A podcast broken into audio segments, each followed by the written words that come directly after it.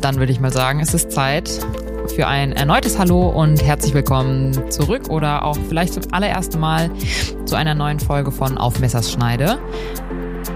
Einmal mit ja, mir, Julia Riemenschneider, und mir gegenüber sitzt heute mein Bruder. Hallo, Felix Riemenschneider am Apparat. Wie jede, beziehungsweise gegenüber. wie jede zweite Woche. Wir haben in den letzten Wochen noch mal ein bisschen in unserer Aufnahmekiste gewühlt und uns verschiedene Expertenmeinungen eingeholt. Vielen Dank auch an dieser Stelle erstmal für die fleißige Unterstützung und haben unser Soundsetting etwas angepasst. Deswegen hoffen wir euch heute richtig mit einer super tollen Soundqualität verwöhnen zu können. Und einer crispen Stimme. Also könnt ihr jetzt langsam etwas lauter machen und unsere Stimmen hoffentlich in einem noch besseren Sound genießen. Yeah. Vielen Dank an dieser Stelle für den netten Kollegen, der uns hier noch ein paar Tipps gegeben hat. Genau, also.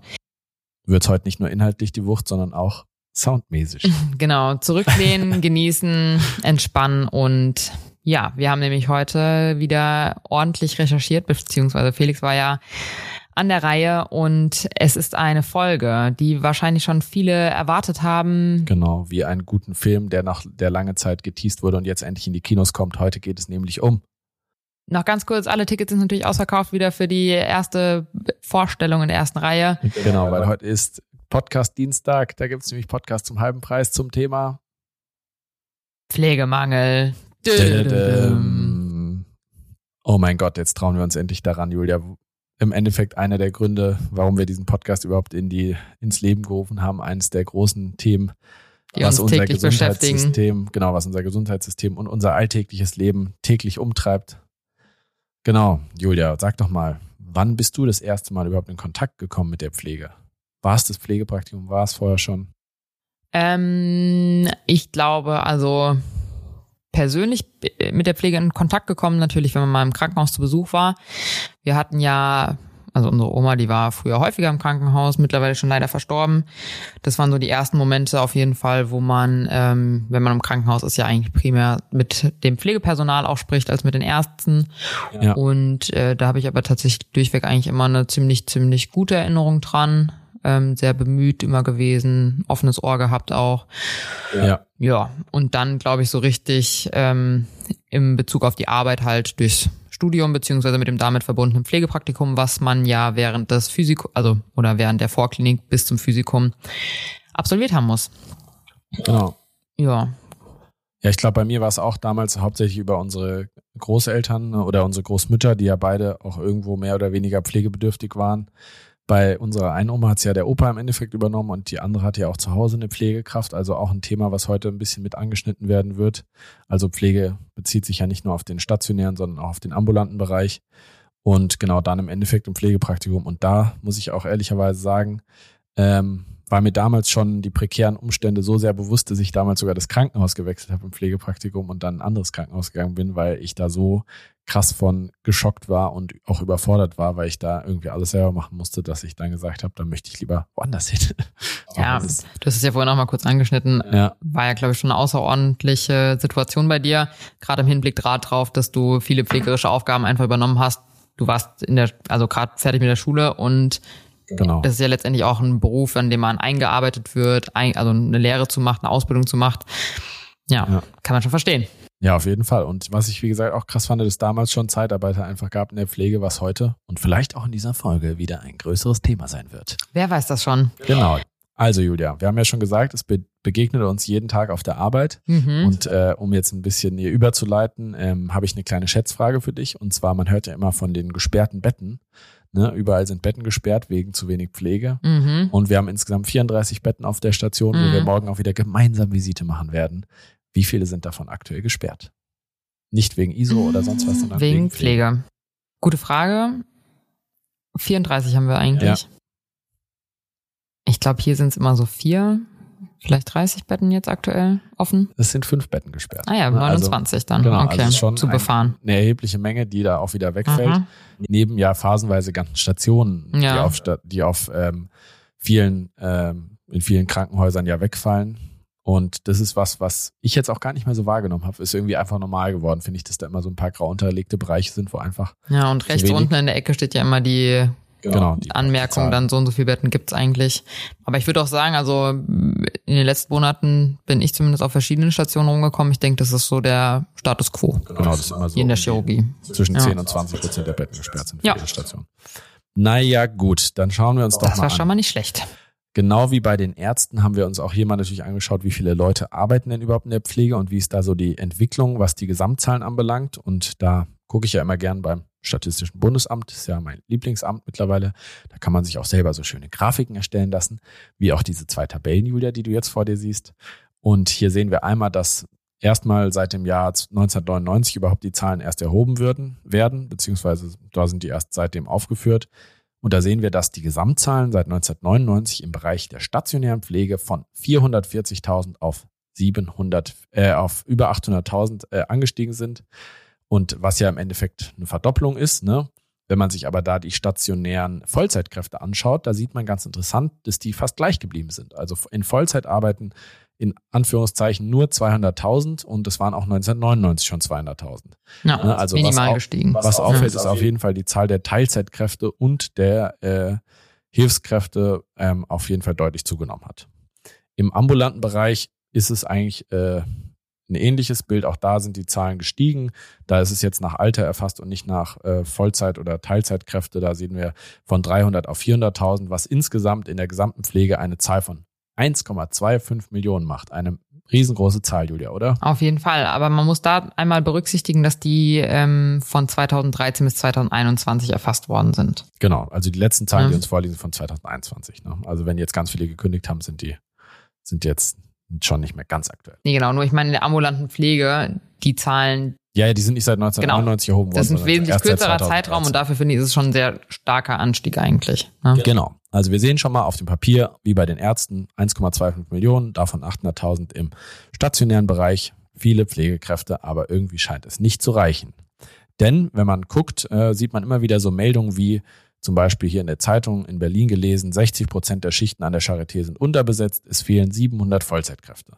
Der Berufsverband der Pflegeberufe tituliert, dass knapp 200.000 Vollzeitpflegekräfte, also das ist ja, wären ja dann, dass wir 1,5 Millionen bräuchten, sind immer noch zu wenig in der Pflege. Und auch die deutsche äh, interdisziplinäre Vereinigung für Intensiv- und Notfallmedizin äh, schreit und sagt, wir brauchen 50.000 Vollzeitkräfte mehr. Ne, also das sind ja riesengroße Zahlen, mit denen wir hier konfrontiert werden. Wenn wir uns aber mal ein bisschen anschauen, ähm, was Deutschland jetzt an der Stelle in Anführungszeichen wieder verkackt im internationalen Vergleich, ist es nämlich nicht die Anzahl der Betten, was ja aber immer so scheint auf Stationen. Also Deutschland hat sehr viele Krankenhausbetten und liegt dabei auch weit über dem EU-Durchschnitt. Aber die Leute, die die Betten betreuen, nämlich die Ärzte und die Pflegekräfte, die sind pro Bett sehr niedrig. Also da haben wir im EU-Vergleich sind wir, da kacken wir ab, wie man, sag ich mal, auf Neudeutsch sagt. Ne? Hm. In Deutschland muss eine Pflegekraft 2013, wie man in der Grafik jetzt sieht, äh, 13 Betten betreuen. Das finde ich extrem viel, muss ich sagen. Also 13 Betten, das ist ja ungefähr ein Drittel der ganzen Station bei uns, ne? eine Pflegekraft. Aber ich glaube, so geht sich das mittlerweile einfach aus. Ne? Das ist Ja. der Standard geworden. ja, also und wenn, zumindestens scheint es so, ja. wenn man es halt Traurigerweise. vergleicht, ne, das sieht man ja auch ganz schön bei der Grafik, gibt's jetzt zum Beispiel in einem anderen skandinavischen Land, äh, ist es knapp die Hälfte nur. Ne? Genau. Also 7,7 äh, Patienten auf eine Pflegekraft. Ja, also da kann man sich schon vorstellen, dass die Qualität da deutlich unterschiedlich ist. Genau, das ist die Hälfte der Patienten. Ja, definitiv. Und ähm, das ist nicht nur uns jetzt aufgefallen, sondern auch einem anderen Gesundheitsforscher, äh, Reformforscher. Das ist der Herr Michael Simon und ähm, auch der hat den internationalen Vergleich einmal angestrebt zwischen Deutschland und zum Beispiel Dänemark und ist dabei auf eine gravierende Zahl gestoßen, wie ich finde. Und zwar, um denselben Pflegestandard eigentlich herzustellen, also die Betreuung von Patienten im Vergleich zur Pflege, müsste man jetzt in Deutschland äh, 100.000 Vollzeitkräfte mehr einstellen. Und äh, im Vergleich zur Schweiz bräuchte man sogar fast 40 Prozent mehr, also 130.000. Ne? Genau, Und das ist schon, also wo soll man diese Leute hernehmen? Ne? ist so. Ja, und wenn man Norwegen anschaut, bräuchte man sogar 200.000. Also das ist ja schon, also das sind ja Unsummen an, an Menschenmassen, die man da braucht. Ja. Übrigens, schöne Bemerkung gerade, Julia. Ich finde es gut, dass du gesagt hast, ein anderer Gesundheitssystemforscher. Dann denke ich mal, dass du uns ja auch als Gesundheitssystemforscher bezeichnest. Finde ich sehr charmant. Vom Gefühl her Genau, zumindest. das werde ich dann gleich in meinen Lebenslauf noch reinschreiben. Am Ende der Folge. Great. Also, wie gesagt, viele Leute haben wir zwar, aber wir brauchen wohl noch mehr. Und äh, auch der Bedarf wird in den nächsten Jahren noch steigen. Ne? Also da gibt's einmal den Barmer Pflegebede Report von Jahr 2021, den ich hier als Quelle heranziehen möchte. Und der hat äh, gesagt, dass wir bis 2030 nochmal 180.000 Pflegekräfte mehr benötigen als jetzt. Und das ist nur bezogen auf die Quote, die wir hier aktuell anlegen. Ne? Also sowohl in den, äh, in den Pflegeeinrichtungen, die wir jetzt schon haben, plus noch das, was noch oben drauf kommt in den nächsten Jahren. Andere Zahlen gehen sogar noch von viel größeren Summen aus, dass wir bis 2035, und das kann ich gar nicht glauben, dass das äh, stimmen soll, diese Zahlen bis zu 500.000, sowohl im ambulanten als auch im stationären Bereich, mehr an Pflegekräfte brauchen. Ne? Wo, wo sollen diese ganzen Leute herkommen, beziehungsweise warum brauchen wir so verdammt viele? Mhm. Und das unter der Prämisse, dass seit dem Jahr 1999 sich die Zahlen an den Beschäftigten, zum Beispiel im ambulanten Bereich, in Heimen und äh, ambulanten Diensten schon fast verdoppelt haben. Aber es ist einfach mittlerweile so, dass wir hier ne, Stichwort demografischer Wandel, schon in so ein Missverhältnis geraten sind, dass die Zahl an Pflegebedürftigen einfach schneller steigt, als das Personal überhaupt noch nachkommen kann. Und jetzt kommen wir zu den dramatischen Zahlen an dieser Stelle, Julia. Trommelwirbel. Ähm, genau. Genau. Und zwar ging es jetzt nochmal um die Prognose auch der Pflegebedürftigen, die letztendlich in Zukunft ja, Pflege in Anspruch nehmen müssen. Und ähm, da sehen wir einmal eine Grafik mit der äh, Anzahl an Patienten im Vergleich zur Zeit bis 2060. Genau. Sehr schön beschrieben. Die X- und die Y-Achse. Genau. um auch mal ein bisschen Transparenz herzustellen in diesem Podcast. Genau, also in der einen Grafik, wie du schon schön beschrieben hast, sehen wir im Endeffekt die Ist-Zahlen unten eingeblendet. Und da sehen wir das schon seit dem Jahr 2010 oder sagen wir mal 2004, wo es ungefähr zwei Millionen Pflegebedürftige waren, bis zum jetzigen äh, Zeitpunkt, also 2020 sind hier die Zahlen, schon die Zahlen von zwei auf fünf Millionen gestiegen sind. Ne? Das ist, was, du, was man bei der unteren Grafik sehen kann. Und dann einmal oben dargestellt ist dann noch die Prognose, wie das Ganze weitergeht. Also wir hatten jetzt schon Ist-Zustand, einen sprunghaften Anstieg in den letzten Jahren, in den letzten 15 Jahren ungefähr von zwei auf fünf Millionen und werden dann jetzt nochmal einen Anstieg haben auf bis 2060 60 auf über 8 Millionen, wenn die Lebenserwartung weiter steigt. Wenn die Lebenserwartung nicht so steigt, dann könnten es auch nur 6, etwas Millionen werden. Aber auf jeden Fall wird es weiter steigen, also von 5 Millionen jetzt auf bis zu über 8 Millionen. Ne? Mhm. Und es ist in den letzten Jahren, wie gesagt, schon sehr stark gestiegen. Gut, darauf bezieht sich im Endeffekt auch dieser Barmer Pflegereport, den ich eben schon kurz erwähnt habe. Und wie wir alle wissen, ähm, es bezieht sich natürlich ein großer Teil der Pflege auf den ambulanten Bereich. Ne? Also fünf von sechs Menschen werden zu Hause gepflegt oder ambulant gepflegt, also durch Pflegedienste oder Privatpersonen.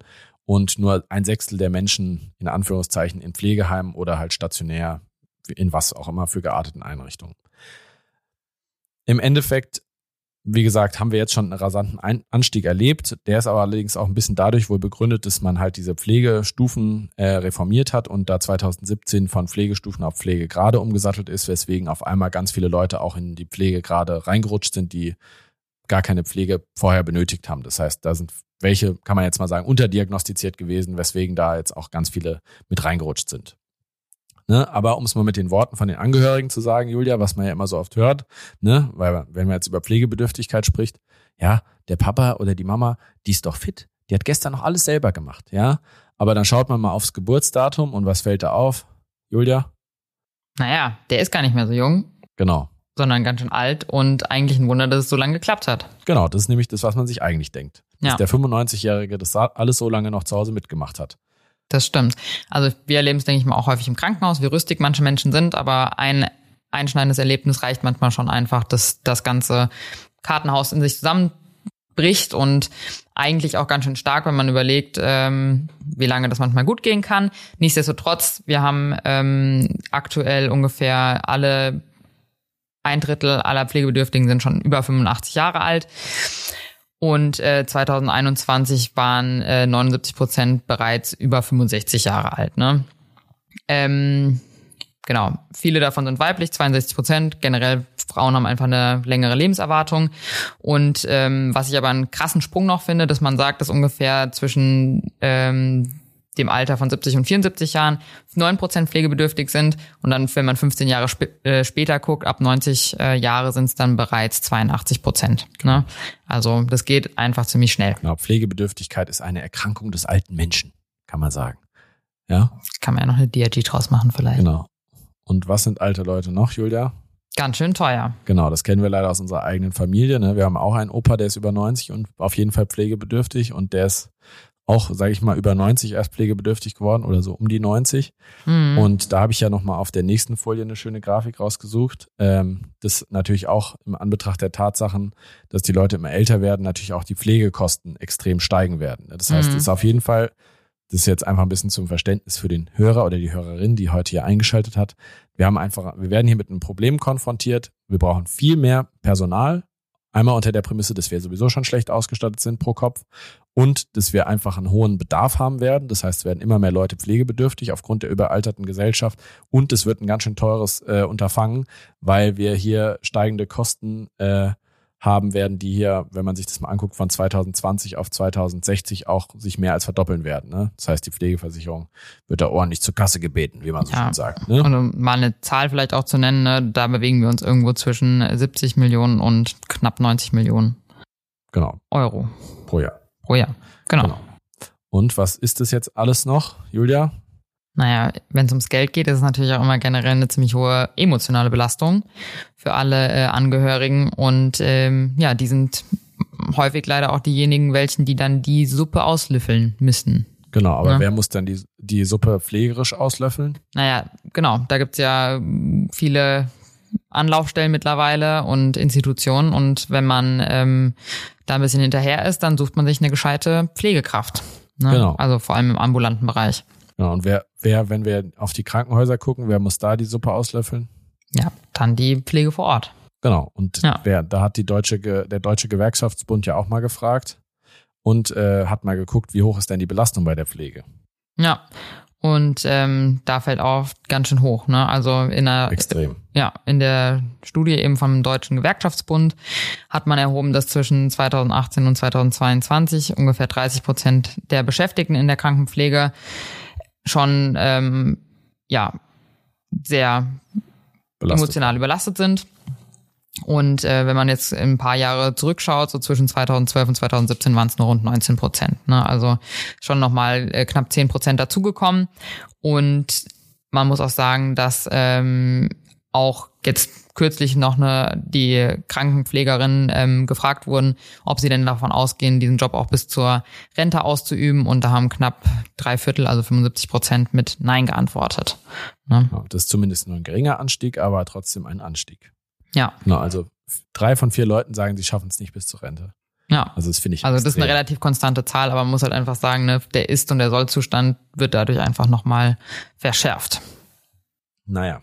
Das hat anscheinend auch das Bundesministerium für Gesundheit erkannt und hat mal eine Befragung gemacht, wie dann so die Stimmung ist vor Ort. Ne? Also wozu führt so eine hohe Belastung auf der Arbeit im Endeffekt? Wir kennen es beide selber.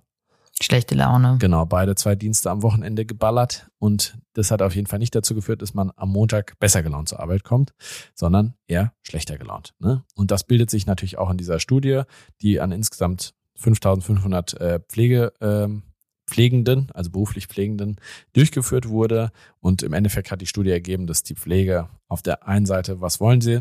Mehr Bezahlung, mehr Kollegen und eine digitale Entlastung. Ne? Also womit sind sie im Endeffekt ähm, unzufrieden mit der Besetzung. Ne? Die sagen, wir haben einfach zu wenig Kolleginnen und Kollegen, die zur Arbeit kommen. Aber was ich auch ganz interessant fand, womit sind sie noch unzufrieden? Das fand ich, das war nicht komplett verrückt, ehrlich gesagt. Ja, aber knapp, auch absolut nachvollziehbar. Ja, ja, total. Aber ich dachte immer wirklich, dass es ein ähm, subjektives Phänomen irgendwie ist. Aber knapp 80 Prozent sind einfach unzufrieden damit, dass es keinen stabilen Internetzugang auf der Arbeit gibt. Genau. Und also ich dachte einfach immer zum Beispiel, da wo ich gearbeitet habe, dass es an mir liegt und dass ich irgendwie zu blöd bin auch dafür. Ja. Aber Gott sei Dank ist es ein weit verbreitetes Phänomen. Das ist anscheinend ein bundesweites Problem. Also ja. nicht, ich glaube, und es geht ja jetzt wahrscheinlich auch an der Stelle nicht darum, mal ein paar Reels bei Instagram zu machen oder bei Candy Crush zu zocken, sondern einfach seine ganz normale Arbeit zu machen. Und dafür braucht man ja, halt heutzutage Internet, einfach Internet. Dinge nachlesen, ja, genau. Genau. Und ähm, was auch erstaunlich ist, was ich auch definitiv nachvollziehen kann, wir sind ja immer in dem Wandel der Digitalisierung und da wünschen sich auch ungefähr 75 Prozent eigentlich einfach mal eine bessere Einarbeitung in die ganze Elektronik, die man so auf der Arbeit auch bedient. Genau, und wenn sie denn überhaupt vorhanden ist. Außerdem, ja. Genau, und dann kommen im Endeffekt natürlich die ganzen Klassiker, die wir ja eben auch schon gesagt haben. Also, ne, wir haben im Endeffekt 90 Prozent der Befragten, die angeben, dass sie zu wenig Personal haben. Also, die haben das hier in der Studie sehr positiv gewordet und gesagt, es würde zu einer höheren Attraktivität des Berufes führen, wenn mehr Leute da arbeiten würden. Finde ich halt sehr charmant, aber ich meine, am Ende des Tages ist es einfach, wir brauchen mehr Leute. Ja, Und es geben halt außerdem an, dass sie halt sich Entlastung wünschen. Also 80 Prozent der Pflegekräfte sagen, wir brauchen Hilfskräfte, die uns unterstützen bei der Arbeit. Also einfache Aufgaben wie Regale auffüllen oder irgendwelches, äh, ich sag mal wahrscheinlich so Betten schieben oder irgendwelche delegierbare Tätigkeit aus Pflegeperspektive halt machen können. Und ähm, am Ende des Tages wurde da ja auch schon ein bisschen was gemacht. Also es gibt ja schon ein bisschen vereinheitlichere Regelungen, was die was den Personalschlüssel anbelangt, aber das ist halt einfach noch nicht genug am Ende des Tages. Ne? Ja. Und nachrangig kommen dann halt so ein paar weiche Faktoren noch, wie, was halt auch immer wichtig ist, ist die Stimmung im Team. Ich meine, wir sind zwei, glaube ich, sehr positive Menschen, Julia, die auch in der in der Klinik immer ja. wieder für gute Laune sorgen. Sei es, du bringst immer viel Süßigkeiten mit oder ich versuche yeah. viel Witze mitzubringen. Keine Ahnung, viel Witzigkeit und gute Laune, auch durch eine gewisse Verrücktheit. Ähm, naja, und halt Wertschätzung. Ne? Also einfach auch mal Danke sagen und das natürlich auch von oben. Also das ist ja auch was, was wir aus unserem Alltag kennen und was ja auch uns bei, in Bezug auf die Pflege immer be wieder begegnet. Die Wertschätzung ist einfach nicht da und auch besonders nicht im System da, ne, für die Pflege. Ja, aber ich glaube auch da die Wertschätzung jetzt nicht nur im Team oder in der eigenen Hierarchie, sondern aber auch das, was einem tagtäglich von den Klar, Patienten auch entgegengebracht natürlich. wird. Ne? Also, also, und ich glaube, das, also wir kriegen das schon teilweise als äh, Arzt oder Ärztin mit, aber ich glaube, in der Pflege ist das wirklich noch gravierender. Ne? Also was genau. ich da heute auch wieder in der, äh, im Krankenhaus mitbekommen habe, da denke ich mir manchmal einfach auch nur. What the fuck? Ja, wirklich, also im wahrsten Sinne des Wortes, wo man, naja. Naja. Anderes Thema. Ja, also wie gesagt, hier ist auf jeden Fall ganz klar, da braucht man also für Zufriedenheit und bessere Stimmung auf der Arbeit braucht man mehr Personal, bessere Bezahlung, flexiblere Arbeitsmodelle und dann natürlich auch eine bessere Wertschätzung und Stimmung. Aber das geht wahrscheinlich alles auch ein bisschen miteinander einher. Das sind ja Dinge, die sich auch gegenseitig bedingen. Ne? Ja. Also ich weiß nicht, äh, ob du dich noch an den Artikel erinnern kannst, den dir der Kollege da geschickt hat diese Woche. Ja, ja doch, habe ich gelesen. Und im ja. Zweifelsfall war, da, da fand ich ja den Titel auch sehr treffend. Im Endeffekt, die kommen für den Job und gehen wegen dem Chef. Also, und ich glaube, das trifft auch viele Pflegekräfte zu oder so ähnlich war doch der. Ja. Genau. So, aber wir haben ja eine hohe Stimmungsbelastung und was, wo schlägt schlechte Stimmung noch drauf? Aufs Gemüt, ne? Genau. auf die Psyche. Und da haben wir auch noch eine witzige, also das Witzige ist sie ja. natürlich nicht, ne? Aber super witzig. schlechte Laune, ha, psychische Belastung. Nein, aber ich finde es nur interessant, das war letztendlich eine Online-Befragung. Ähm, ähm, haben 84 Pati äh, Patienten, genau, 84 äh, Pflegekräfte mitgemacht, wo es einfach um eine Gefährdungsanalyse ging, um mal zu erheben, wie so der emotionale Status letztendlich ist. Und ähm, in dieser Studie haben dann 80 Prozent gesagt, dass es schon ähm, eine emotional anstrengende Arbeit ist, die sie verüben und es auch so verspüren. Und 20 Prozent, das finde ich eigentlich noch viel gravierender, ja. haben äh, ihre Arbeit als äh, nicht emotional anstrengend beschrieben. Genau, die sind einfach emotional schon so abgestumpft, dass sie gar nichts mehr mitkriegen wahrscheinlich. Die sind schon so betäubt. Nee, oder weißt du was? Ich glaube, wir haben es die ganze Zeit komplett falsch interpretiert. Was? Ich glaube einfach, das war positiv gemeint, vielleicht auch. Wieso? Ja, natürlich. Ja, ich habe das auch einfach nur so gesagt, dass sie sagen, die finden es nicht emotional anstrengend, aber die verstehen es halt einfach nicht mehr, weil die schon so lange dabei Ach, sind. meinst du? Oder ja. vielleicht haben auch andere Leute einfach eine härtere Schale als äh, wir. Ja, wir haben hier die Deutungshoheit, wir können die Sachen hier so interpretieren, wie wir wollen. Also ich sage, die sind emotional abgestumpft. Wie sag, was sagst du? Die sind einfach zufrieden und sagen, ja. sie sind emotional, kommen die damit klar. Ja, du weißt ja nie, also ganz im Ernst, ich glaube auch, wir haben schon ausländische Pflegekräfte und letztens hat wieder eine zu mir gemeint, auch ganz im Ernst, hier ist ja fast wie in Ungarn. Also ja. ich glaube, es gibt auch Länder, wo es vielleicht schlimmer ist. Oder also, genauso schlimm. Ja, also oder fast genauso schlimm, wie gesagt. ja. ne? Aber ich, weißt du, deswegen, ich glaube, es kommt vielleicht auch mal ein bisschen darauf an, wo man herkommt. Ne? Ja, okay. Den, ja, ja, den Background darf man nicht vergessen. Also nichtsdestotrotz, also 80 Prozent finden es auf, jeden Fall, Fall sehr emotional. schlimm und die anderen 20 Prozent finden es entweder noch schlimmer oder eben gar nicht schlimm. Aber okay. ja. Aber was haben sie noch für Probleme? Ähm, was haben wir noch für Probleme? Letztendlich, das weiß man ja auch, ist immer assoziiert auch mit diesem Schichtarbeitsmodell, dass man ähm, eine höhere Gefährdung hat, zum Beispiel im Hinblick auf Suizid, Depression und tatsächlich auch eine kürzere Lebenserwartung. Genau, und 70 Prozent ja, der Befragten müssen Schicht arbeiten. Ja, genau, deswegen genau. sage ich ja. ja. Ja. ja. Außerdem gibt's immer noch Probleme wie Mobbing äh, am Arbeitsplatz, da gehen wir auch gleich nochmal drauf ein und auch Diskriminierung wird leider im Pflegeberuf groß geschrieben. Ja.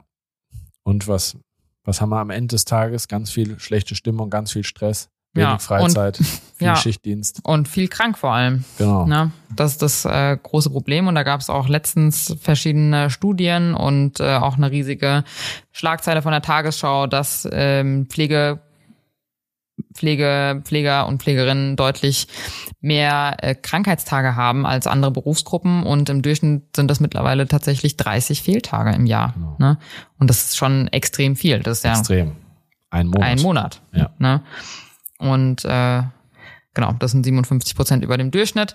Das äh, bezieht sich jetzt auf die Pflegekräfte vor allem im stationären Bereich und ähm, Altenpflegebereich haben wir tatsächlich sogar noch mehr Krankheitstage. Ne? Da sind wir schon bei 34,5 ne, pro Jahr. Ja, also die schießen echt den Vogel ab, die armen Altenpfleger.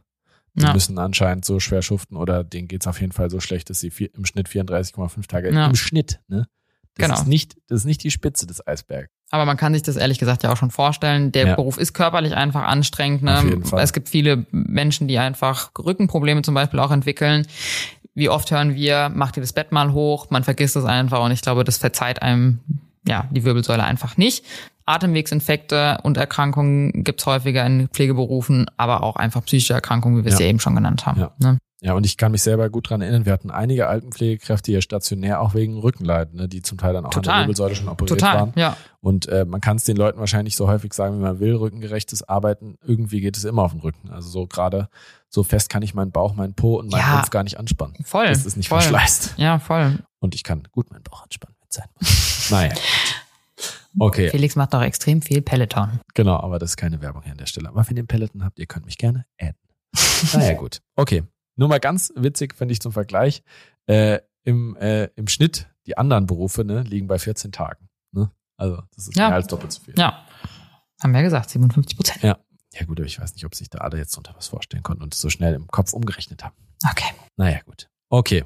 Dann haben wir so ein bisschen den Background, denke ich, jetzt mal beleuchtet. Ne? Also einmal, wie die Personalsituation ist, we- was wir dem Ganzen, äh, was auf uns zurollt an Welle, an neuen pflegebedürftigen Menschen. Mit was für einer Ausgangssituation wir starten Genau, auch. wir, wir ja. starten hier schon mal im Hintertreffen. Also wir sind hier nicht in der Pole Position, so wie wir es uns immer schön wünschen in Deutschland, sondern wir sind hier absolut im Unhappy Place und nicht im Happy Place. Mhm. Ähm, und jetzt wollen wir mal gucken, was ist da alles schon in der Mache, was hat sich schon getan und wie geht's weiter. Ne? Auf der einen Seite haben wir den Verband der gesetzlichen Krankenversicherung, die 2021, das war ein Zeitpunkt, wo es schon Personaluntergrenzen gab, ähm, mal geschaut haben, wie oft wurde das ein, eingehalten. Also durch Personaluntergrenzen konnte man dann zum Beispiel ne, dann irgendwann die Aufnahme von neuen Patienten abmelden, weil halt keine Betten mehr da sind. Und im Q2, also im zweiten Quartal 2021, hat man einfach gesehen, dass äh, mehr als jede Z Schicht nicht mal eine Minimalbesetzung hatte, ne? also weniger als die unterste Grenze, was ja einfach auch schon wieder krass ist. Ne? Und wie gesagt, diese Personaluntergrenzen wurden 2019 eingeführt und sind im Endeffekt verpflichtend. Also man kann die jetzt nicht mehr missachten. Also das war ja früher was, also ich glaube, in dem Pro- Prozess, in dem ich jetzt angefangen habe zu arbeiten, war, weiß ich nicht, ob immer Betten gesperrt waren am Anfang. Kann ich mich nicht erinnern. Boah, also ich glaube bei mir tatsächlich schon. Ja, also du bist ja noch viel jünger als ich. danke. Naja gut, vorher konnte man auf jeden Fall noch arbeiten, bis der Arzt kommt. Das ist jetzt zum Glück anders. Äh, jetzt kann man es nur noch von der Menge der Zeit, nicht mehr von der Menge der Menschen. Ähm, aber dadurch hat sich natürlich ein neues Problem aufgetan. Ne? Wenn wir immer weniger äh, oder wir dürfen immer weniger Personal einsetzen pro Patient und dadurch haben wir natürlich das Problem, dass wir immer mehr Personal brauchen, um immer weniger Patienten zu behandeln, wenn wir es mal von den Ausgangswerten uns sozusagen anschauen. Ne? Ja. Und das äh, hat sich jetzt auch nochmal ausgeweitet, das Problem, nämlich auf die ganzen ambulanten und stationären Pflegeeinrichtungen seit 2023. Also jetzt gilt auch für das Alten- und Pflegeheim so ein Schlüssel von Personal, was natürlich auch, was ich absolut gut finde, aber was natürlich jetzt mal kurzfristig erstmal das Problem verschärfen wird. Ne? Ja. Außerdem haben wir halt, wie gesagt, wir haben eine sehr, sehr hohe Belastung von den Pflegekräften, weswegen jetzt auch in den letzten Jahren viele sogenannte Entlastungstarifverträge äh, verhandelt wurden, wo jetzt zum Beispiel Belastungspunkte generiert werden können, wenn man Schichten übernimmt oder einspringt oder halt zu viel Schichten pro Woche macht, also seine Arbeitszeit halt einfach sprengt ähm, und dadurch kann man halt Freischichten generieren. Ne? Das hilft jetzt natürlich für, den für das Individuum, wenn man halt sagt, okay, ich habe eine Freischicht zum Kompensieren. Auf der anderen Seite verschärft es natürlich jetzt erstmal akut wieder den Mangel, macht aber natürlich auch den Mangel sichtbar. Ne? Wir können sagen, wir haben so und so viele Entlastungsschichten oder Belastungsschichten, wie auch immer man es sagen will. Äh, und dadurch kann man einfach wieder objektivieren. Hier ist einfach zu wenig Personal oder zu wenig, zu viel Arbeit. Ja. Mhm.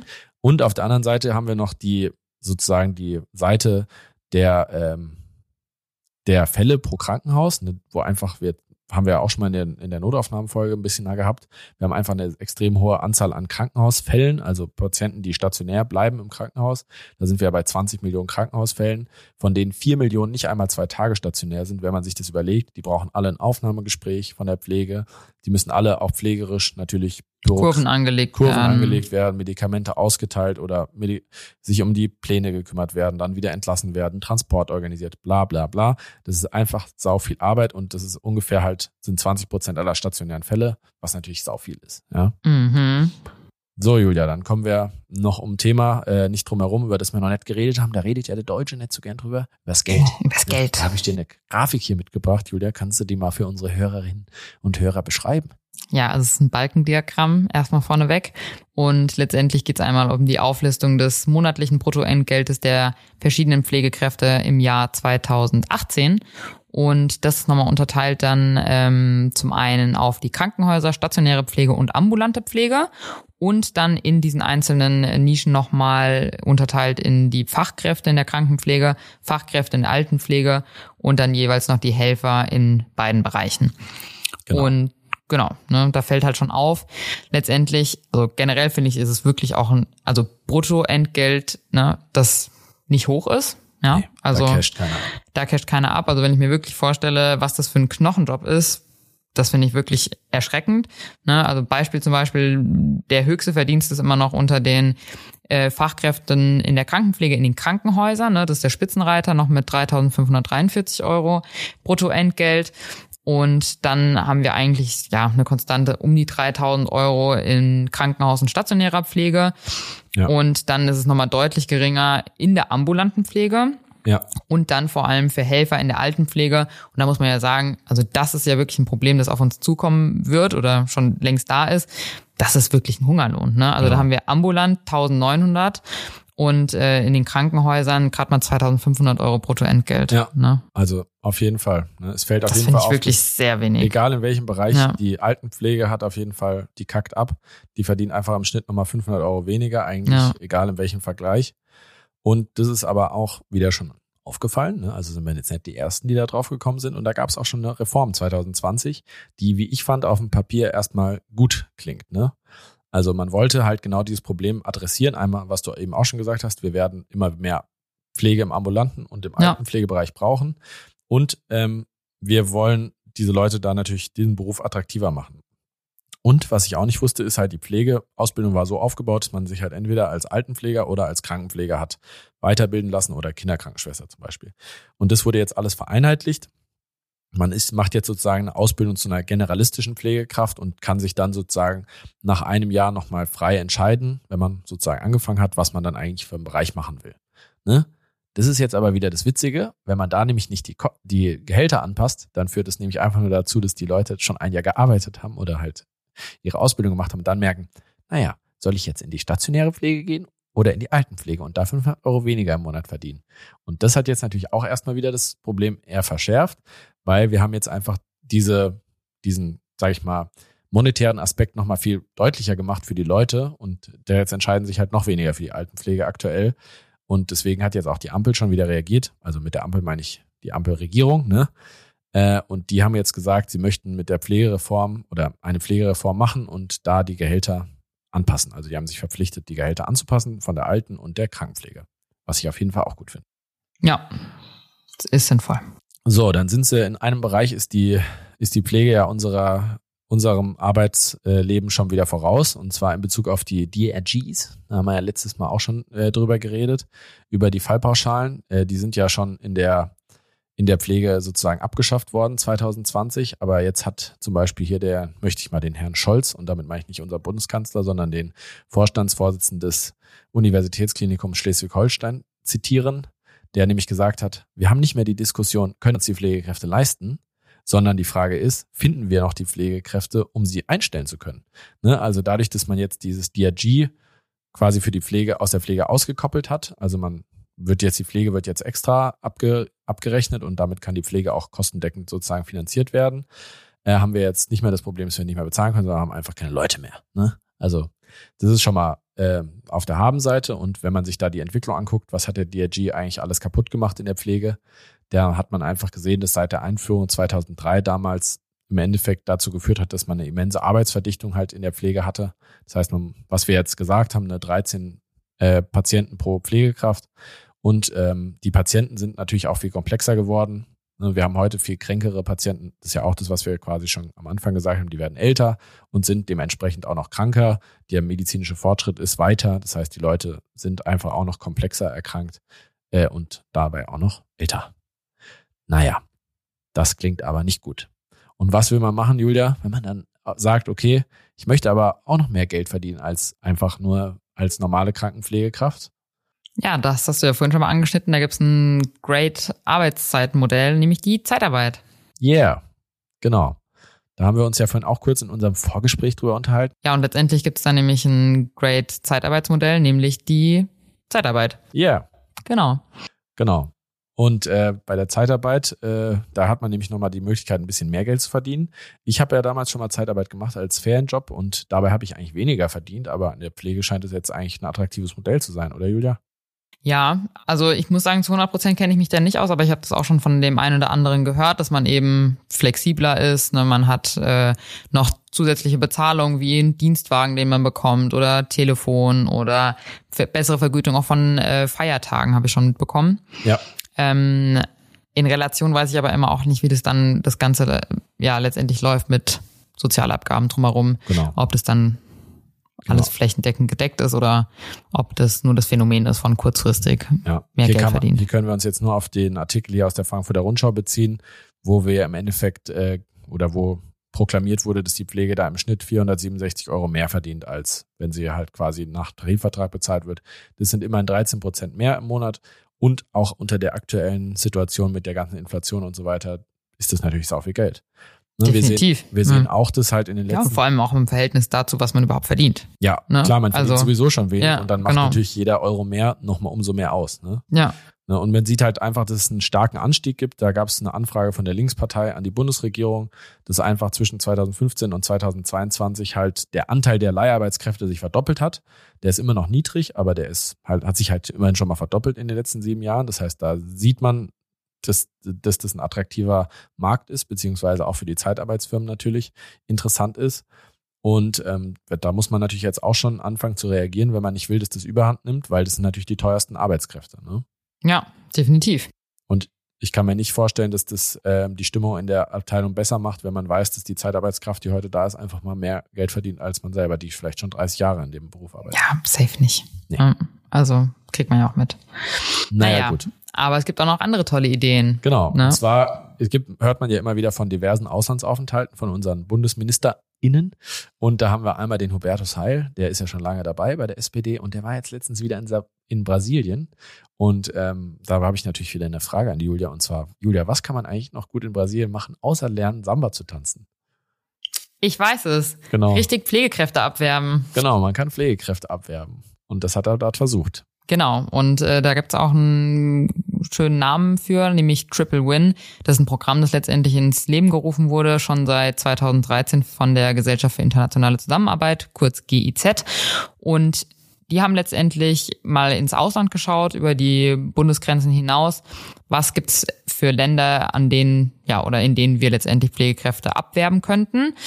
Da ist man zum Beispiel auf Bosnien-Herzegowina, Tunesien, Indonesien, Indien, Vietnam oder auch die Philippinen gestoßen und hatte da nämlich festgestellt, dass es dort viele Fachkräfte gibt, auch gute Fachkräfte, die dort aber gar keine Stelle kriegen. Genau. Ne? Und da hat man sich überlegt, ah ja, das ist doch super, dann bieten wir doch einfach an, dass die vereinfacht vielleicht zu uns kommen können und dann bei uns arbeiten, weil verhältnismäßig besserer Lohn, ne, kann man vielleicht noch die Familie auch zu Hause unterstützen, Klar. so dass dann halt Deutschland der äh, ja, Pfleger oder die Pflegerin davon profitiert und vielleicht sogar noch das eigene Herkunftsland. Und Deutschland ist ja eh ein geiles Land, von daher wer will eigentlich nicht nach Deutschland. Ne?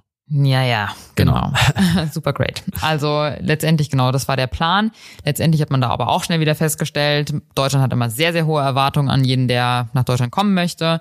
Auch da Sprachkenntnis immer groß geschrieben. Man braucht, glaube ich, mindestens ein Level B2, um ähm, überhaupt die entsprechenden Tests absolvieren zu dürfen.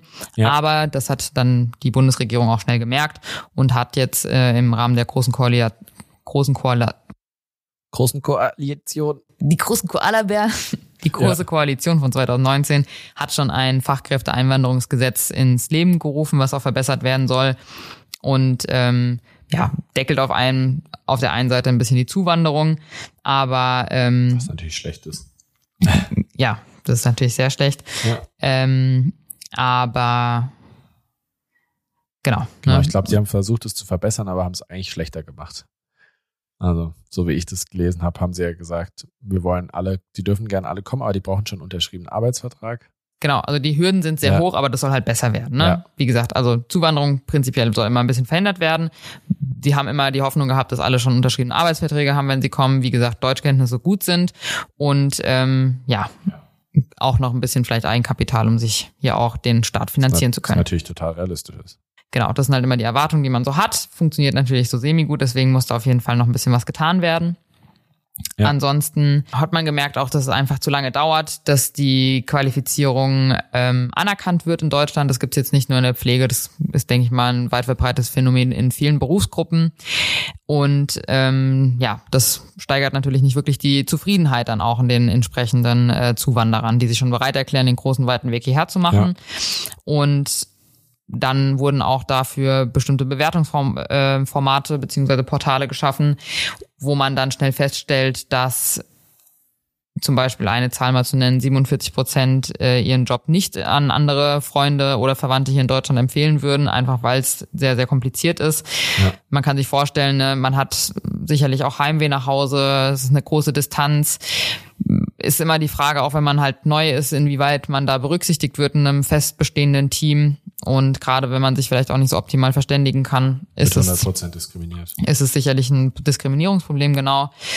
Und ja, da ist halt immer so ein bisschen auch die Hoffnung, die man, denke ich mal, überall hat, dass man an die Hand genommen wird, Mentoring-Programme schafft, die das Ganze verbessern. Und ich denke mir, im Großen und Ganzen ist es aber sicherlich auch ein Mentalitätswandel, den man anstreben muss. Ja, ja. sowohl in, sage ich mal, der Berufsgruppe als auch äh, ja im Umgang mit den Patienten und Patientinnen, ne? weil ja. ja. ja ich finde es halt wieder, das, das ist sowas, was zeigt halt einfach, ne, wenn man sagt, jeder Zehnte möchte dann auch im Endeffekt wieder zurückgehen. Das zeigt halt wieder, wie arrogant wir Deutschen einfach sind, dass wir denken, wir können einfach die Leute herholen und denen das gleiche Geld zahlen und damit sind die schon zufrieden. Aber am Ende des Tages ist es einfach natürlich nicht so. Also die ja. Ansprüche sind höher geworden und man möchte einfach willkommen geheißen werden und nicht einfach nur gesagt werden, hier mach deine scheiß Arbeit. Ja, und, und gleichgestellt werden. Gleichgestellt werden ja. und am besten kannst du auch noch Weihnachten arbeiten, obwohl du vielleicht auch Christ bist und das ja. viel mehr praktizierst als jeder Eumel, der hier in Deutschland arbeitet. Also ja, ich denke, das ist auch ein Appell an die eigene ja.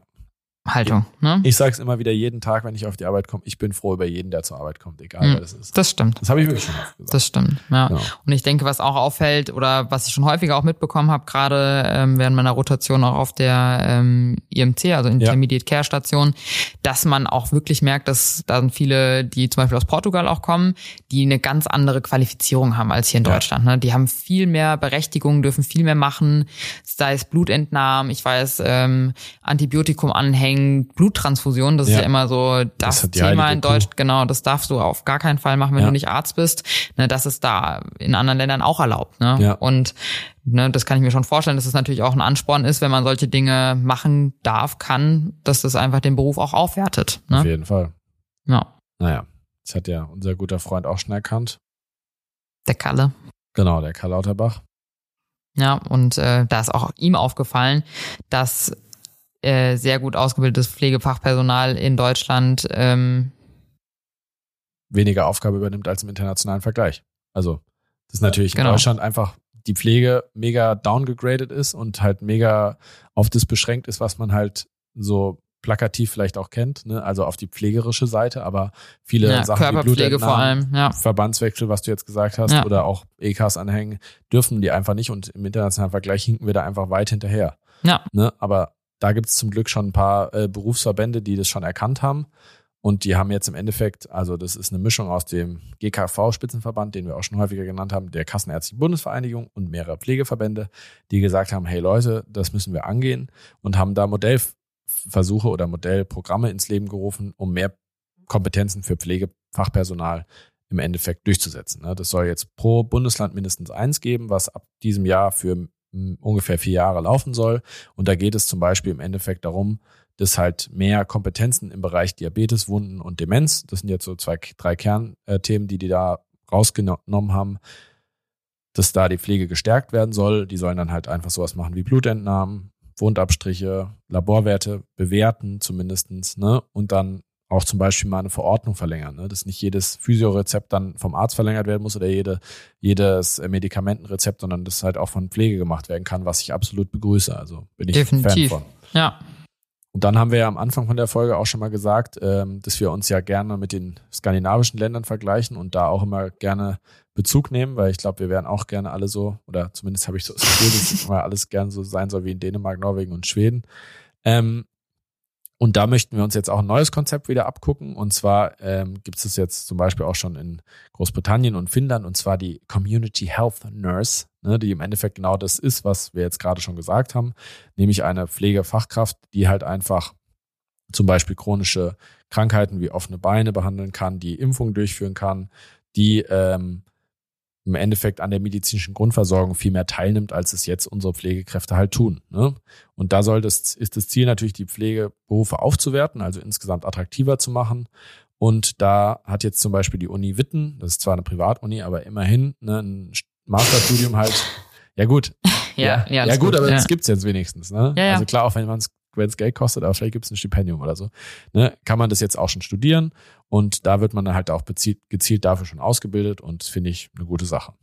Ja, also da tut sich zumindest Ja. was, ne? Definitiv. Und das Gleiche hat der, hat der Lauterbach, wir wollen ihn ja nicht immer nur schlecht machen, ne? auch auf Gesetzesebene ähm, versucht, ähm, schon ein bisschen zu machen. Und zwar auf einer anderen Ebene versucht er jetzt im Gesetzentwurf vom 6.4. zur Pflegestudium Stärkung, mit dem Pflegestudium Stärkungsgesetz, auch ein kleiner Zungenbrecher, PFL, zumindest- STOD, STG. genau, zumindestens die Pflege in der Hinsicht ein bisschen attraktiver zu machen, dass er sagt, wir möchten die Vergütung im Pflegestudium einführen. Das heißt, dass man da nicht umsonst studiert äh, und möchte halt auch diese Anerkennung von der ausländischen Pflege vereinfachen. ne? Also da ein bisschen was machen. Aber Darf- wen hat er übersehen? Uns. Also Genau. die Ärzte und Ärztinnen. Ne? Haben wir in den vorherigen Folgen schon mal angesprochen. Auch da geht es ja immer darum, dass das Studium besser vergütet werden soll, gerade im Hinblick auch äh, auf das praktische Jahr. Und ja, das fänden wir doch immer noch begrüßenswert, solange es noch geht, vielleicht auch die kommende Approbationsordnung diesbezüglich ein Genau. bisschen anzugleichen. Gern dann nochmal nachbessern, Herr Lauterbach. Also wie gesagt, PJ, faire Arbeit für fairen Lohn. Ne? Ja. Oder andersrum, fairen Lohn für, für faire Arbeit. Oder überhaupt Lohn für Arbeit. Ja, Egal. Wie man es auch nennen mag. Naja gut, dann habe ich noch ein paar äh, kleine regionale, also jetzt kommt noch der Regionalteil unserer ähm, auf Messerschneide ähm, sozusagen und da habe ich noch ein paar kleine Beispiele, wie man zumindest regional versucht, ein bisschen dem Pflegemangel gegenzuwirken. Ähm, also wir haben jetzt viele globale oder zumindest deutschlandspezifische Sachen genannt ähm, und gibt aber natürlich auch schon viele, ähm, es gibt viele Sachen, die einfach schon in unserer direkten Umgebung stattfinden. Julia, um hier der Pflege ein bisschen die Arbeit, Attraktivität die Attraktivität zu steigern oder Genau. so, genau. Einmal das Klinikum Aschaffenburg, ne, das finde ich das beste Beispiel, fand ich mega die geile Idee, als ich das damals auch gehört habe. Gibt's doch schon relativ lange, ne? ja, seit letztem Jahr. Ja, Ja, stellen ihren Pflegekräften äh, kostenlos 600 E-Dienstwagen zur Verfügung. Die hatten irgendwie 60 bis 80 unbesetzte Stellen und insgesamt 600 äh, Mitarbeitende in der Pflege und haben einfach gesagt, wir machen eine Kooperation mit einem Autohersteller, den ich hier nicht nennen möchte. Ähm, und haben gesagt, jeder, der einen Stellenanteil von mindestens 50 Prozent hat, kann halt kostenlos zunächst für zwei Jahre dieses äh, E-Auto zur Verfügung gestellt bekommen, plus eine Ladepauschale, wenn man zu Hause lädt, oder 50 Ladesäulen, wenn man bei der Arbeit lädt. Und das ist natürlich eine mega krasse Form von hoher Wertschätzung. Ne? Das haben wir die ganze Zeit gesagt. Das ist einfach eine Sache, wo jeder, glaube ich, sich willkommen geheißen fühlt, wenn man sowas, ähm, wenn man sowas bekommt. Ich glaube, viele Leute pendeln einfach und ich glaube, gerade Pflegekräfte, Nehmen das in Kauf. wenn ja. die sich ein Auto sparen können, das macht sau was aus. Ne? mhm. Außerdem, das ist der zweite Punkt, den ich da aufgeschrieben habe, hohe Bindung ans Unternehmen. Ne? Alter, du kriegst ein Auto, kannst dadurch dein anderes Auto vielleicht verkaufen, dann überlegst du natürlich zweimal, ob du dann kündigst, weil du hast ja dann kein Auto mehr. Ne? Also Mhm. von daher, ich glaube, man ist dann, man macht sich natürlich auch bis zu einem gewissen Punkt abhängig, was aber in dem Moment natürlich was Gutes ist für den Arbeitgeber. Ne? Also auch wieder eine Win-Win-Situation. Ja, Und was haben wir, habe ich selber hier gesehen bei uns im Krankenhaus? Mega gute Werbung. Ne? Also ich kenne Pflegekräfte, die sind dann dahin gegangen, weil das Ja. einfach natürlich mega attraktiv ist. voll, voll. Mhm. Naja gut, was gibt's noch für andere Beispiele? Also anderes äh, Klinikum in Darmstadt zum Beispiel hat schon den Auszubildenden iPads geschenkt. Genau. Ne? Ist Auch ein Gimme, aber ist zumindest was. definitiv mehr besser als gar nichts. Und dann hatten wir noch äh, die Kerkhoff-Klinik einmal angeschaut. Ne? Da geht es zum Beispiel auch darum, was kann man vielleicht noch outsourcen an Aufgaben der Pflegekräfte. Genau. Und das wäre zum Beispiel ähm, Medikamente auffüllen, Lager auffüllen, dass dafür Hilfskräfte eingestellt werden und dass man vielleicht auch für Mütter oder auch Väter sicherlich die Arbeitszeiten äh, anpasst mit ähm, Dienstzeiten, die zum Beispiel erst um 7.15 Uhr beginnen, wenn man dann das Kind halt in die Pflege, In die Pflege. in die. Pflege, Wenn man in die sein- entsprechende Pflegeeinrichtung gebracht hat. Kind dann ins Altersheim gebracht hat. Genau. Genau. Ja, oder in die, in die Kinderpflege. Nee, aber das eben. zeigt ja, ja. finde ich, ganz schön mal die Sachen, die wir jetzt auch in dieser Stimmungsumfrage zum Beispiel vom Bundesgesundheitsministerium am Anfang hatten. Ne? Einmal Aschaffenburg, die Wertschätzung, ne? einfach Mhm. das 100 Prozent Wertschätzung. Dann halt das mit den Hilfskräften, was auch viele gesagt haben, haben wir in, in der Mhm. Kerkhoff-Klinik. Und halt die flexibleren Arbeitszeiten, ne? das Auch, ist, ja. haben wir auch da drin. Also das sind Ja. einfach die Sachen, die jetzt halt sich vielleicht mal langsam so durchsickern Ja, und dann auch unten ankommen. Ne? ja. Und dann ähm, so ein bisschen zum Abschluss würde ich mal sagen, haben wir noch, habe ich hier noch einen kleinen Kommentar von einem äh, anderen Gesundheitsökonomen. Ne? Also Gesundheitsökonomen sind wir jetzt auch natürlich. Ne? Also wir sind jetzt Gesundheitssystemforscher und Gesundheitsökonomen. und da hat der Heinz Rothgang gesagt, und wir lieben ja Weitsicht, also wir, wir mögen es ja gerne, wenn jemand nicht nur die Feuerlöscher-Taktik macht, so wie wir, ähm, hat gesagt, wir brauchen einfach einen anderen Stellenschlüssel. Ne? Also zum Beispiel jetzt mal in Bezug auf die skandinavischen Länder. Ne? Wir brauchen mehr Pflege pro, pro Patient. Ne? Und das hilft jetzt vielleicht nicht akut, um diese Situation zu verbessern. Ne? Aber wir haben auf jeden Fall was, was wir auch immer sagen. Wir, wir helfen damit, Pflege im System zu binden. Also die, die noch da sind, die schon zu 75 Prozent sagen, das möchte ich nicht bis zur Rente machen. Wenigstens die können wir vielleicht davon halten. Ne? Also Mhm. denen müssen wir erstmal schmackhaft machen, überhaupt zu bleiben. Ja, Ne? Und dann haben wir vielleicht perspektivisch die Chance, in fünf bis zehn Jahren irgendwie attraktivere Bedingungen zu haben, um dann mehr Personal zu rekrutieren oder einfach einen stetigen Nachwuchs einfach ranziehen zu können. Ne? Dann haben wir einfach, brauchen wir die Aufwertung, weil umso mehr Pflegekräfte Abschlüsse haben, die halt höher gestellt sind, umso besser sind auch die Verhandlungspositionen. Ne? Wenn ich mehr mache, kann ich auch mehr fordern. sicherlich. Ne, ja. Auf jeden Fall. Und auf der anderen Seite, da sagt man ja auch, okay, das ist ja alles viel teurer, aber am Ende entlasten die uns ja auch wieder. Ne? Was wir auch gesagt haben, Julia, letzte Woche oder wann war es, vorletzte Woche, was weiß ich, wo wir gesagt haben, weniger Facharzttermine. Ne? Also, Mhm. dass viele Facharzttermine ja auch einfach eine große Belastung fürs System sind, sind teuer. Und wenn ich durch Community Health Nurses da ein bisschen Wind rausnehmen kann und die einfach was machen können und Ja. uns auch entlasten können, uns Ärzte, ne, dann ist das doch super. Das ist eine Win-Win-Situation. Ja. Sieht am Anfang vielleicht ja. blöd aus und teuer aus, aber am Ende des Tages denke ich, ist super gut. Ja. Und Mhm. damit äh, kommen wir ja, denke ich, auch mal schon zum Fazit, bevor wir noch zum kleinen witzigen Outro kommen. Ähm, und zwar wollte ich einfach nochmal darauf hinweisen, dass wir, das haben wir ja auch schon mal gesagt, ich glaube einfach Mentalitätswechsel auf allen Ebenen brauchen, ne? vom, vom Patienten, ganz unten angefangen, über die Pflege selber, bis hin zur Pflegedienstleitung und auch die Ärzteschaft natürlich, die auch eine gewisse Form der Wertschätzung auf jeden Fall da teilnimmt, bis hin zur Politik. Ne? Also ich glaube, auf jeder Ebene muss da einfach klar werden, dass was gemacht werden muss, dass äh, die Kolleginnen und Kollegen einfach super wichtig sind. Ne? Und ich glaube, es bringt halt keinem was, wenn einfach nur einer auf dem Balkon klatscht oder auf äh, Töpfe oder Deckel mit äh, irgendwelchen Kochlöffeln hämmert. Ja, davon hat keiner was. Ne? Mhm. Und ähm, ich habe da noch mal was reingeschrieben, was glaube ich ein bisschen äh, kontrovers ist, was wir jetzt nicht angesprochen haben, aber ich finde es immer noch eine gute Idee und ich glaube auch, man wird vielleicht nicht drum herum kommen, wieder irgendwas wie einen verpflichtenden Freiwilligendienst oder Bufdi, FSJ oder sowas äh, einzuführen. Ich weiß nicht, wie du das siehst. Nee, finde ich nicht schlecht eigentlich. Ja. Also bin ich eigentlich schon dafür und Ich glaube, ich glaube, also was ich auch noch sagen würde dazu, ich glaube, man muss halt einfach auch da nochmal die Sinne ein bisschen schärfen, ne? dass man auch, man hat Angehörige sicherlich, oder ich sag mal, die meisten haben Angehörige, die alt sind, pflegebedürftig sind und es ist halt irgendwo Solidarität einfach zu zeigen, auch dadurch, hey, klar, man kann es wenigstens, man hat nicht den Riesenbeitrag dazu, aber ich glaube, man kann schon ein bisschen was puffern und ich denke auch, das gilt für alle Angehörigen. Wir kriegen es so oft mit, auch im Sozialdienst sonst im Zweifelsfall noch oder auch von pflegerischer Seite, wie Angehörige sich nicht interessieren für ihre pflegebedürftigen Väter, Mütter, wie auch immer oder ähm, ja einfach nicht bereit sind, vielleicht das selbst ja zu unterstützen. zu unterstützen. Genau. Also da Ja. sind wir pro. Mhm. Und ich denke auch, man kommt nicht drum herum. Also Und wenn man das nicht will, dann kommt man nicht drum herum, halt massiv mehr Migration. Ne, also wenn man Ja. sagt, man möchte das nicht einführen. Und ich glaube, das ist auf jeden Fall was, was auch den Charakter schärft. So, ich meine, bei uns im Pflegepraktikum war es mit Sicherheit auch so. Also fand ich krasse Erfahrung. Definitiv. Ähm, und auch eine Wertschätzung für das, was man im Endeffekt dann selber wieder macht als Arzt. Ne? Aber ich glaube, wenn man das nicht möchte, also keinen Freiwilligendienst einführen will, dann muss man auf jeden Fall mehr Migration äh, forcieren, weil sonst kommt man auf jeden Fall nicht zum, zu Rande, auf kurz oder lang, mit dem Bedarf, den wir einfach haben.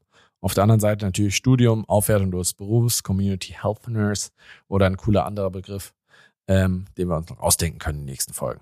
So, Julia, das haben wir es geschafft, ne?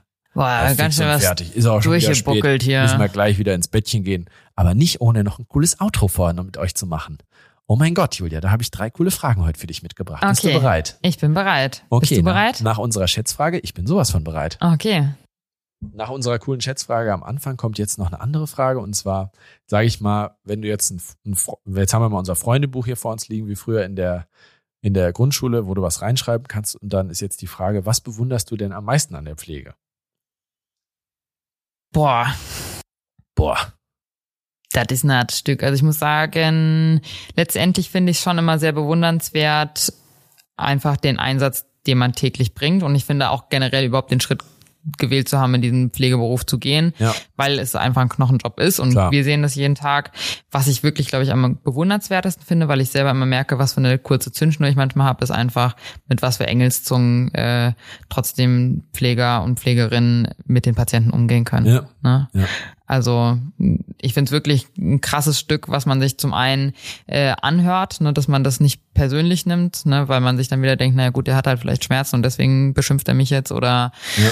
whatever. Oder es sind ältere Leute, die vielleicht dement sind, die es nicht mehr checken, aber dass man dann trotzdem so ruhig bleiben kann und das nicht an sich rankommen lässt, das finde ich eigentlich schon, glaube ich, das Ja. Krasseste. Wie ist bei dir? Also ich finde es immer wieder krass und das ist auch ein bisschen das, was wir am Anfang vielleicht schon gesagt haben, mit dem Bezug auf unsere Großeltern, die jetzt im Krankenhaus ja auch beide verstorben sind. Und ich glaube, die Begleitung von Sterbenden finde ich das, was das Krasseste ist. Also ich meine, es betrifft jetzt nicht unbedingt die Orthopädie oder Unfallchirurgie, Mhm. aber die Pflege, die einfach, die sind die letzten Menschen häufig, die die Leute sehen, bevor sie halt ableben. Ne? Und ich glaube, das ist einfach total, also das finde ich extrem krass natürlich. Ne? Das sind die letzten, Mhm. die sie äh, Total, lebendig ja. sehen und die ersten, die sie tot sehen am Ende des Tages. Ne? Mhm. Dieser Prozess. Ne? Das muss eine extreme Belastung sein. Und ich finde es halt auch so, jeder Angehörige fragt dann immer noch mal, und was hat die Mama noch irgendwas gesagt? Hat der Papa noch was gegessen? Und ich weiß selber noch bei unserer Oma, wie einfach die eine Pflegekraft, wir haben vorhin drüber geredet, wissen nicht mehr, ob es ein Schinken oder ein Käsebrot war, aber die hat noch irgendwie mit großem Appetit unsere eine Oma ein Schinken oder ein Mhm. Käsebrot gegessen und dann abends War kurz noch das große Lunchpaket für Ja. die Reise. große, große Lunchpaket für die Reise und dann kurz nach dem Popstars-Finale damals. Oh ja, das sehr war schlimm. Oh Gott, das war äh, echt kam dann die furchtbar. Nachricht, dass sie gestorben ist. Also das finde ich wirklich, das auch dann, das sind ja auch die Überbringer der Nachrichten, ne? das muss man auch mal sagen. Ne? Ja. Also, und ich weiß ja, nicht. okay, eigentlich sollte das, glaube ich, ärztliche Tätigkeit sein. Ja gut, aber Also ich weiß nicht, wer bei uns damals das angerufen hat, aber also sonst, ich rufe da immer alle an. Na, ist Ja, egal. So. Okay, gut. Ja, Ich finde es auf jeden Fall krass. ist definitiv Gut. sehr krass, ja. Jetzt wieder ein kleiner Stimmungswechsel von traurig zu eklig. Ja? ähm, und zwar habe ich mir nochmal aufgeschrieben, auch was macht, muss die Pflege, die kommt in Kontakt mit allen Körperflüssigkeiten. Ne? Vom, wie gesagt, aufs Klo gehen bis zur Körperpflege, bis zum Füttern, die kommen mit allem in Kontakt. Und Julia, welche Körperflüssigkeit findest du denn am ekligsten? Ja, da habe ich gerade schon ein bisschen drüber nachgedacht, weil ich es gelesen hatte. Und ich glaube tatsächlich ist es eher so dieses, äh, wenn man großflächig mit jemandem Körperkontakt hat und der sehr schwitzt. Ja? Das finde ich einfach super ekelhaft. So diese Fläche, wenn auch jemand so richtig kaltschweißig ist Ja. und man einfach so einmal kurz festgeklebt ist Ja. und sich dann wieder löst. Ne? Also ich weiß nicht, sonst so Eiter, glaube ich, ist immer für immer ein großes Thema. Ja.